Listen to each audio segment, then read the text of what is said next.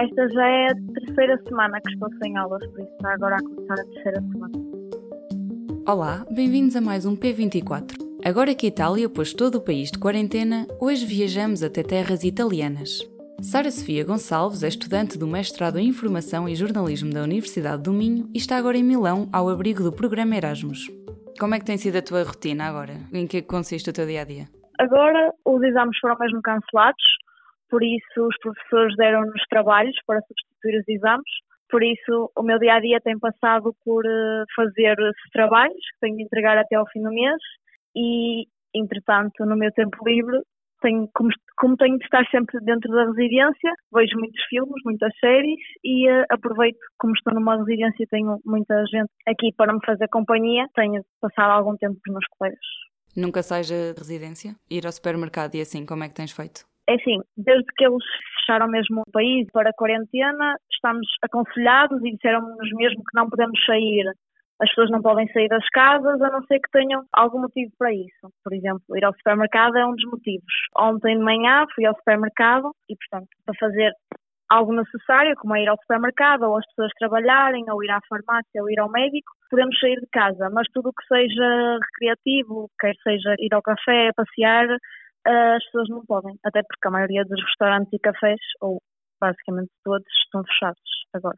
Nota-se muita diferença nas ruas de Milão entre hoje e há três meses? Sim, completamente. A minha residência é num sítio muito central, portanto, quer em termos de carros, quer em termos de pessoas a andar na rua, nota-se diferença. Ainda assim, desde há três dias que a quarentena, achei que ia haver ainda menos pessoas a andar na rua. Ainda se vê algumas pessoas. Não sei se é porque estão simplesmente calmas com a situação ou porque estão só a fazer a ir trabalhar, porque supermercados e serviços continuam a funcionar, por isso as pessoas têm de, de, andar na rua para fazer o seu trabalho. De qualquer maneira, onde eu notei mais diferença é em termos de turistas, porque desde que começou um, esta situação mais crítica, sempre que íamos passear até ao centro, o centro está completamente vazio. Não se vê mesmo turistas, nota-se que as pessoas que andam na rua são pessoas que vivem aqui, portanto por exemplo, as pessoas que trabalham nos supermercados, farmácias e assim continuam a trabalhar. Mas para quem trabalhava em museus e esse tipo de estabelecimentos que agora fecharam, tens noção de como é que está a ser a vida dessas pessoas agora?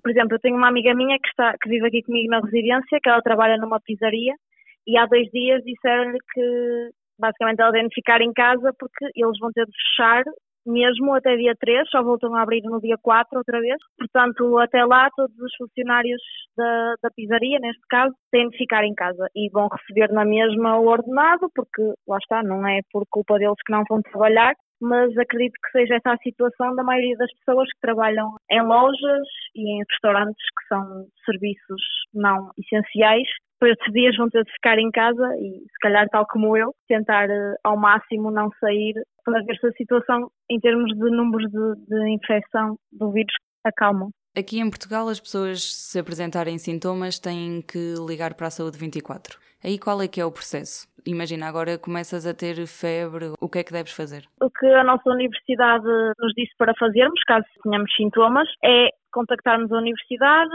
e contactarmos a direção da nossa residência e eles vão proceder para conseguir trazer um médico aqui.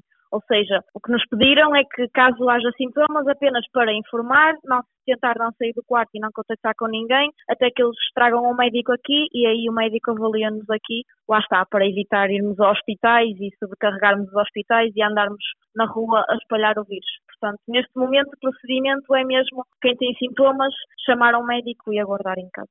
Tu sentes-te segura aí em Milão? Sim, eu não tenho, não sinto que tenho medo do vírus, até porque, como estou a dizer, tenho evitado sair de casa, portanto os meus comportamentos não têm sido, digamos, de risco. Portanto, acho que não tenho risco de ser infectada, e mesmo que tenha, sou nova e sou saudável, portanto não é por aí. Neste momento, o que me assusta mais, acho que é mais o psicológico de saber que a cidade e o país estão fechados e que se eu quiser sair não consigo sair. Tinha um voo marcado para, para Portugal no fim do mês e os meus voos já foram cancelados. Portanto, acredito que até dia 3 não vou mesmo conseguir sair daqui. A minha ideia era ir uh, para Portugal agora até ao fim do mês, conseguir ir para lá, porque aqui também estou sem aulas, as minhas aulas são todas online pela plataforma, portanto, estar aqui ou estar em Portugal seria a mesma coisa. Realmente tinha voos no fim do mês e não vou conseguir porque foram cancelados E acho que é isso que está a acontecer à maioria dos voos. Eu estou à espera de conseguir voltar para Portugal, pelo menos nem que seja só por uma visita, a partir do dia 3, que é quando supostamente eles irão levantar a quarentena, porque esperam que os números voltem ao normal. Mas acho que é apenas aguardar, porque é sempre um bocado imprevisível. E não estás a pensar pedir ajuda, por exemplo, à Embaixada Portuguesa para conseguires voltar para Portugal? Não, acho que a situação não é extrema a esse ponto. A única razão que me fazia querer ir para Portugal é mais eu aqui não ter ninguém próximo. Claro que tenho aqui colegas da residência, mas não tenho família nem amigos e isso mexe um bocado com o nosso psicológico estar aqui fechados sem ninguém.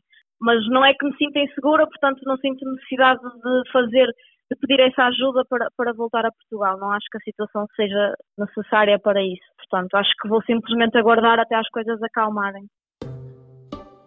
Vamos agora ao conselho diário para a prevenção do novo coronavírus. Será que o alho previne o coronavírus? E a aguardente? Estas são algumas mentiras que circulam a uma grande velocidade nas redes sociais. Para procurar a informação correta, certifique-se sempre sobre qual a fonte da notícia que lê e não partilhe informação cuja fonte desconheça. Em caso de dúvida, consulte sempre fontes oficiais. O site da Direção-Geral de Saúde tem uma secção especial dedicada ao Covid-19. O site está disponível em dgs.pt barra corona-vírus. E do P24 é tudo por hoje. Eu sou a Marta Matias. Até amanhã. O público fica no ouvido.